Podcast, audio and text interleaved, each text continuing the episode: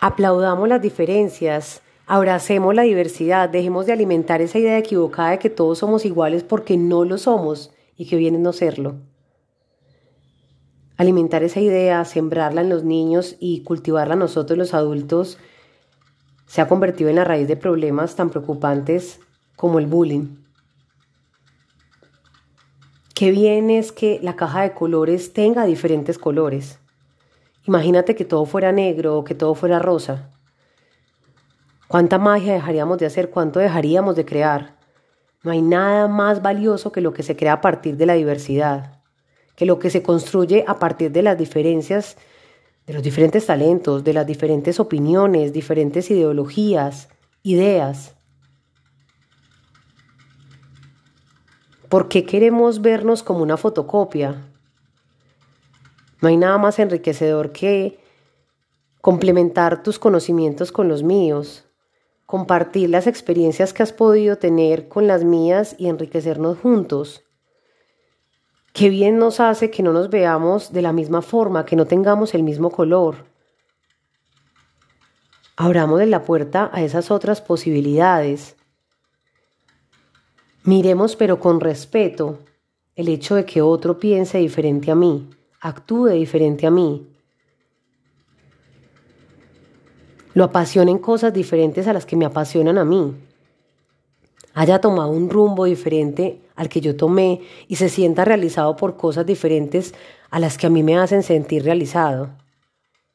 Nada nos pone más desventaja que el hecho de nosotros mismos menos valorarnos, y es que nos hemos ocupado más en revisar lo que tiene el otro y cómo es el otro que en agradecer por cómo somos y lo que tenemos, incluso agradecer por anticipado lo que podemos lograr, declararlo. Hemos ganado mucho terreno en temas de inclusión, de diversidad, pero es mucho el bosque que falta por recorrer. Muchas empresas hoy se han dado, por ejemplo, la oportunidad de emplear a personas en condición de discapacidad y antes eso ni siquiera hubiera sido una posibilidad y es mucho lo que se han permitido aprender de esas personas. Empresas que también están dándole oportunidades a ese género que estaba en desventaja, porque no quiero quedarme aquí hablando de empoderamiento femenino porque también nos estamos yendo al extremo. Preocupémonos más por agradecer. Más bien ocupémonos en agradecer, en crear, en construir. No somos iguales, pero sí podemos lograr una equidad en las oportunidades. Defendamos los derechos sin distinción. Esa lucha sí vale la pena.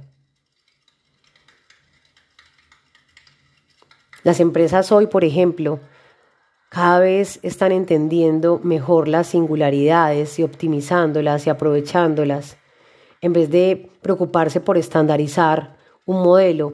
Y qué bueno que en general en la sociedad eso empezar a coger más fuerza, que dejemos de seguir estereotipos, de pensar que tenemos que vernos iguales, actuar igual. Qué bueno es cuando podemos hacer un viaje y descubrir nuevos olores, nuevas formas, otros climas, otro clima. Qué maravilloso es cuando nos sentamos a conversar y entre los dos descubrimos y construimos algo desde cero pero ni siquiera están desde cero, es desde lo que tú aportas y lo que yo aporto. Es desde, desde tu realidad y desde la mía, desde tus conocimientos y los míos, la suma de tus talentos y los míos. Complementémonos, brillemos juntos. Qué bueno es hablar de alianzas y no de competencias. Qué bueno es compartir conocimientos y no morirme con ellos. Qué bueno es crecer juntos y no pisotear al otro.